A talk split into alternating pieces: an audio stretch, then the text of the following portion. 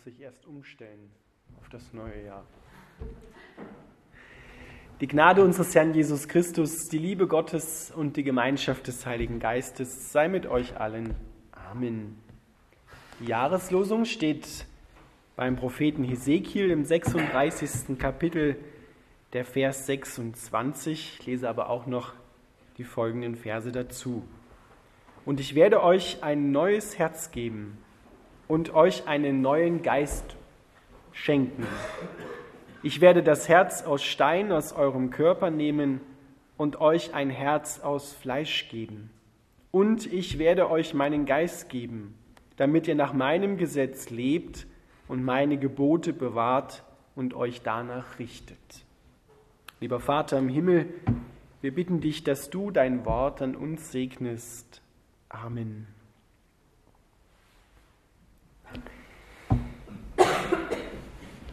Liebe Gemeinde, vielleicht ist euch aufgefallen beim Lesen dieser zwei Verse, dass fast jeder oder jeder Vers immer damit beginnt, ich werde. Gott wird. Er wird es machen. Da ist zunächst einmal nicht die Rede davon, dass wir es machen müssen oder dass wir es schaffen sollen, nach Gottes Geboten zu leben. Denn das hatte das Volk Israel ja gesagt zu Gott am Berg Sinai. Sag uns, was du von uns willst, und wir werden uns danach halten. Gott wusste ja, was passiert, aber er hat ihnen das Gesetz gegeben. Und die Israeliten haben es mal mehr, mal weniger gut gehalten. Und am Ende kommt es dann zu einem großen Einschnitt. Und genau in dieser Zeit lebt der Prophet Hesekiel in einer Zeit des Übergangs, so wie wir auch in einer Zeit jetzt im Moment des Übergangs leben, von einem alten Jahr zum neuen Jahr.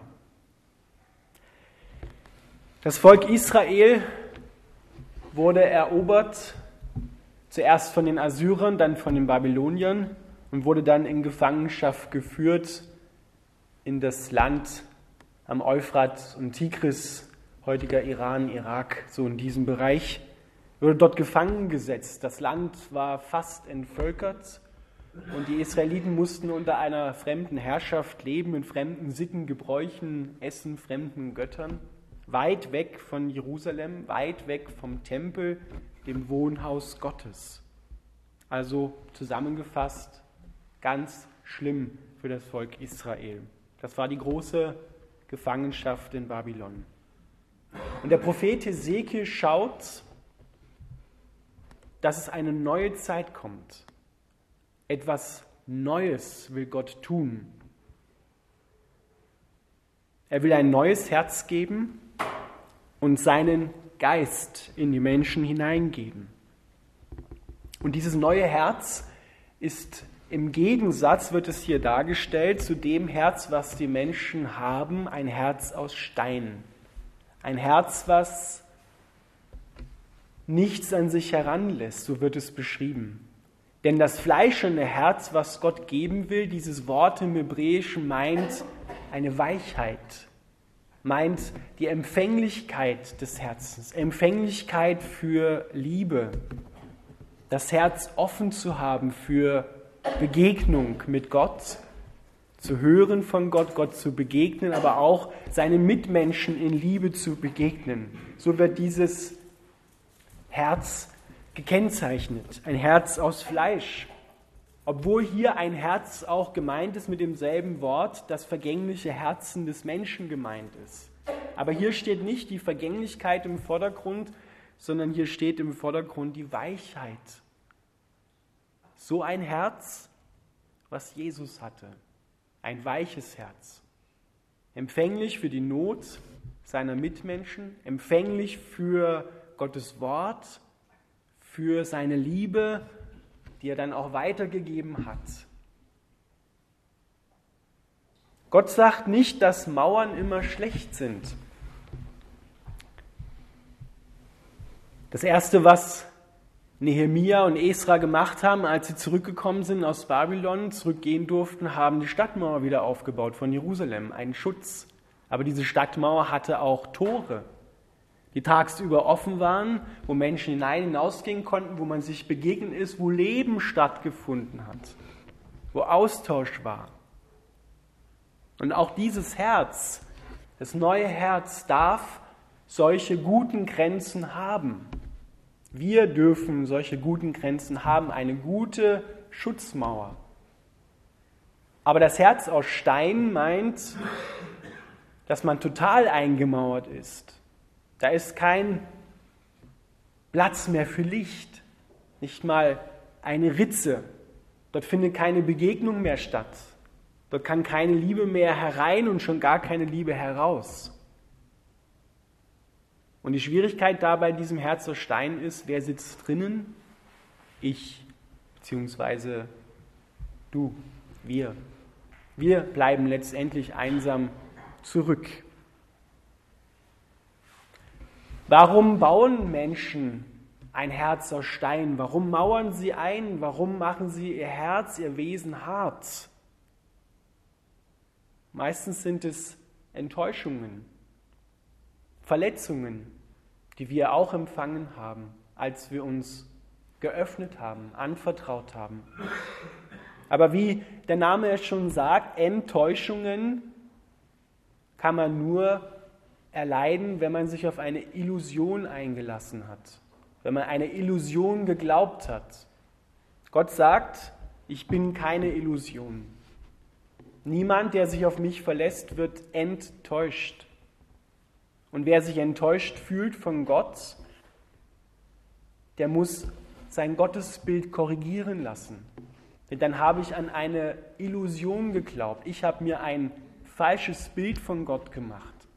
Gott macht sich keine Illusion von uns. Das ist das Schöne und Gute daran. Gott ist nicht enttäuscht von dir, weil er weiß, was du für ein Wesen bist.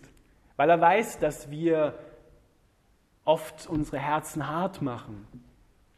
Ein Herz aus Stein. Und deswegen sagt er, ich werde das tun. Ich werde dir ein Herz aus Fleisch geben. Ein neues Herz, einen neuen Geist, mein Wesen in dich hinein. Und das, was der Prophet Hesekiel hier verheißt, gehört zum neuen Bund. Der neue Bund, der mit Jesus Christus dann Wirklichkeit geworden ist. Jesus ist gekommen und mit ihm die Ausgießung des Heiligen Geistes, Gottes Wesen, das den Menschen verwandelt. Und so kann Paulus dann schreiben, das ist eine der Parallelstellen zu unserer Jahreslosung, im zweiten Korintherbrief, Kapitel 5, ein ganz berühmtes Wort, bekanntes Wort, der Vers 17. Ist jemand in Christus, so ist er eine neue Schöpfung, eine neue Kreatur. Das Alte ist vergangen, siehe, Neues ist geworden und wird und wird und wird. Das ist ein Prozess. Aber es beginnt, es braucht einen Anfang.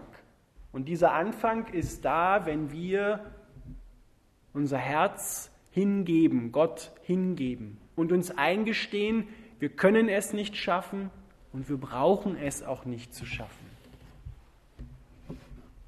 Denn wenn wir meinen, wir könnten es schaffen, es Gott recht zu machen oder den Menschen recht zu machen, dann ist das von vornherein zum Scheitern verurteilt.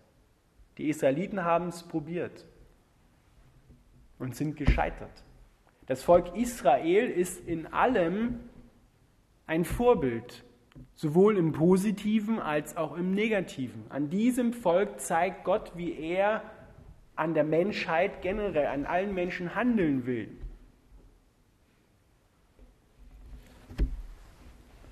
Und ich werde euch meinen Geist geben, das ist die Ausgießung des Heiligen Geistes zu Pfingsten, damit ihr nach meinem Gesetz lebt und meine Gebote bewahrt und euch danach richtet. Es ist Gott in uns, der seine Gebote selber erfüllt, in uns. Doch für uns heißt das, dass wir unser Herz offen halten, dass wir es immer wieder hinbringen zu Gott, auch wenn es weglaufen will auch wenn wir dabei sind, es wieder einmal hart zu machen, weil wir verletzt worden sind. Es ist eine Wahrheit, dass wir in dieser Welt von Menschen enttäuscht werden. Da kann ich hingehen, wo ich will. Es gibt keine Beziehung im Kleinen wie im Großen, wo du nicht einmal enttäuscht wirst. Es gibt auch keine Gemeinde, wo du nicht enttäuscht und verletzt wirst. Du wirst hier verletzt werden, du wirst auch in einer anderen Gemeinde, wie immer sie auch gestaltet ist, was sie für einen Namen hat, wirst du enttäuscht und verletzt werden, weil dort Menschen wohnen, weil dort Menschen sind.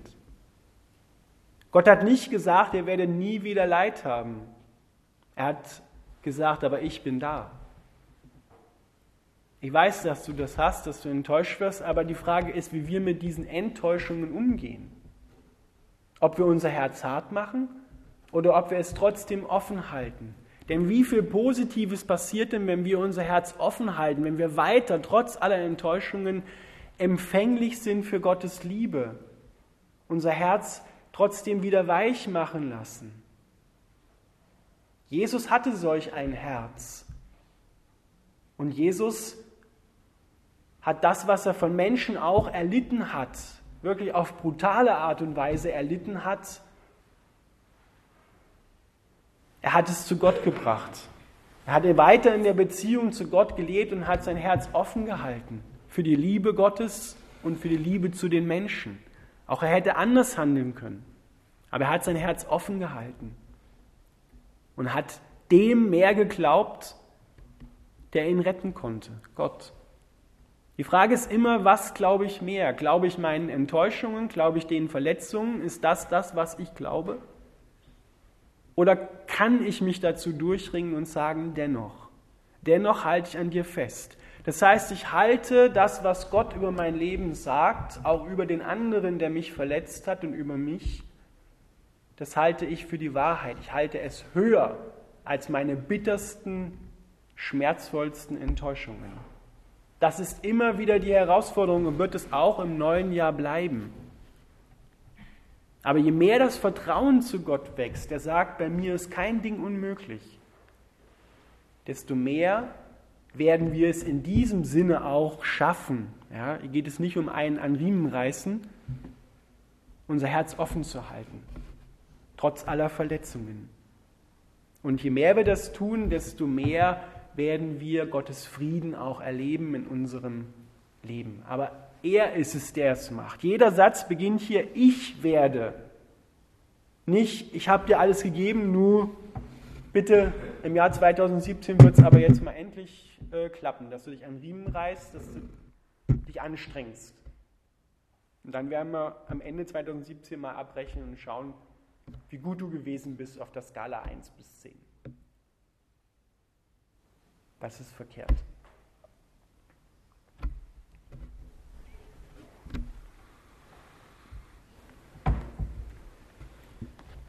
Es ist ein, ein Wunder. Es ist das größte Wunder, dass Gott Mensch geworden ist und er auch in uns Mensch wird und zur Welt kommen will, dass er dich zum Menschen macht. Ein wahrer Mensch, der hat solch ein weiches Herz ein mildes Herz. Und zwar die Charaktereigenschaften, die sich da ausprägen von Jesus. Denn er war freundlich, sanftmütig, hatte Frieden, Liebe, war der Frieden oder ist der Frieden, ist die Liebe. Und genau dazu will uns Gott auch machen. Nicht eine Uniformität, dass wir jetzt alle so aussehen und im Gleichschritt, sondern so individuell wie du bist, will Gott in deiner Persönlichkeit das zum Ausdruck bringen. Und das sieht bei jedem Menschen etwas anders aus. Der Friede oder wie er, wie er dem anderen begegnet. Das ist so vielfältig, so groß und so vielfältig und bunt, wie Gott ist. Denn deswegen sind wir ja alle auch irgendwo unterschiedlich. Und das ist gut so. Dadurch wird es ja gerade reich und schön. Und es ist ein Abbild von Gott, was dann stattfindet in der Gemeinde und darüber hinaus. Ist jemand in Christus, so ist er eine neue Schöpfung. Und das ist so wichtig, dass wir das verstehen und annehmen. Wir alle sind grundlegend Geschöpfe Gottes. Aber wir sind nicht alle Kinder Gottes. Denn ein Kind Gottes werde ich erst, wenn das in mir geschieht, dass Christus in mir Wohnung nimmt. Dann werde ich zum Kind Gottes. Dann habe ich eine Beziehung zum Vater im Himmel. Und das kann Gott nicht und wird er nicht jedem überbraten, sondern das ist freiwillig. Denn sonst wäre es ja keine Liebe. Dann wären wir ja Marionetten, an denen er einfach handelt, ob wir wollen oder nicht. Aber Jesus sagt im Johannesevangelium zu Nikodemus, der bei Nacht zu ihm kommt und fragt, Herr, wie kann ich ewiges Leben bekommen? Du musst von neuem geboren werden und dieses Muss ist ein göttliches Muss. Du musst von neuem geboren werden, sonst kannst du das Reich Gottes nicht sehen. Du kommst nicht hinein, du kannst nicht Gott begegnen. Du bleibst in der Dunkelheit. Gott möchte, er sehnt sich danach, dass sich dieses Wunder, ein neues fleischendes Herz und ein neuer Geist bei jedem Menschen vollzieht. Aber er wird es nicht mit Gewalt an dir vollziehen, sondern er wartet auf unser Ja. Und das ist ein sehnsüchtiges Warten. Das ist nicht, naja, mal schauen, wann er denn endlich umkehrt sondern es ist ein sehnsüchtiges Warten. Er streckt sich nach uns aus und er tut alles dafür, dass wir es endlich sehen und begreifen, dass wir diese Neugeburt brauchen. Und es ist so radikal, wie es der Name sagt, eine Neugeburt, eine neue Schöpfung. Etwas völlig Neues passiert, auch wenn wir äußerlich gesehen zunächst mal die Alten bleiben. Und das Einzige, was bei dieser Neugeburt passiert, ist, dass Jesu, äh, Gott Wohnung in dir nimmt. Und dann breitet es sich aus das Licht und verändert nach und nach alle Herzensbereiche, bis überall auf der Zimmertür deines Lebenshauses, hier wohnt Jesus Christus und dein Name darunter auch noch steht. Martin Luther oder von ihm wird berichtet, bei ihm hat mal der Teufel angeklopft des Nachts. Er hat das Fan und hat gefragt, wohnt hier Martin Luther? Und er hat das Fenster aufgerissen und ihn angeschrien, nein, hier wohnt Jesus Christus. Martin Luther ist tot. Das ist genau das, ist jemand in Christus, ist er eine neue Kreatur. Der Alte ist gestorben, den gibt es nicht mehr. Der Neue ist da. Der Neue ist da. Lieber Vater im Himmel, wir bitten dich, dass dieses Wunder sich auch im neuen Jahr in uns vollzieht und da, wo es sich schon vollzogen hat, dass wir dir immer wieder die Herzensbereiche hinhalten, die wir noch hart, die noch hart sind, die wir hart gemacht haben, Herr, wo wir uns eingemauert haben, wo wir noch Angst haben. Wir bitten dich, in deinem Wort heißt es, wir haben einen Gott, mit dem wir über Mauern springen können. So bitten wir dich, dass du jeden von uns findest, da wo wir eingemauert sind, wo wir noch Angst haben, wo wir uns verkriechen in der Dunkelheit, dass du über die Mauer springst und uns dort findest mit deiner Liebe, und uns herausliebst. Und hilf uns bitte auch in unsere guten Mauern Türen und Tore einbauen zu lassen, wo Licht hindurchkommt, dass alles erfüllt wird mit deinem Licht. Wir danken dir dafür, dass du es machst, dass wir es nicht schaffen können und auch nicht schaffen brauchen. Schenk uns das bitte, Herr, dass wir in dieser Gelassenheit leben können. Amen.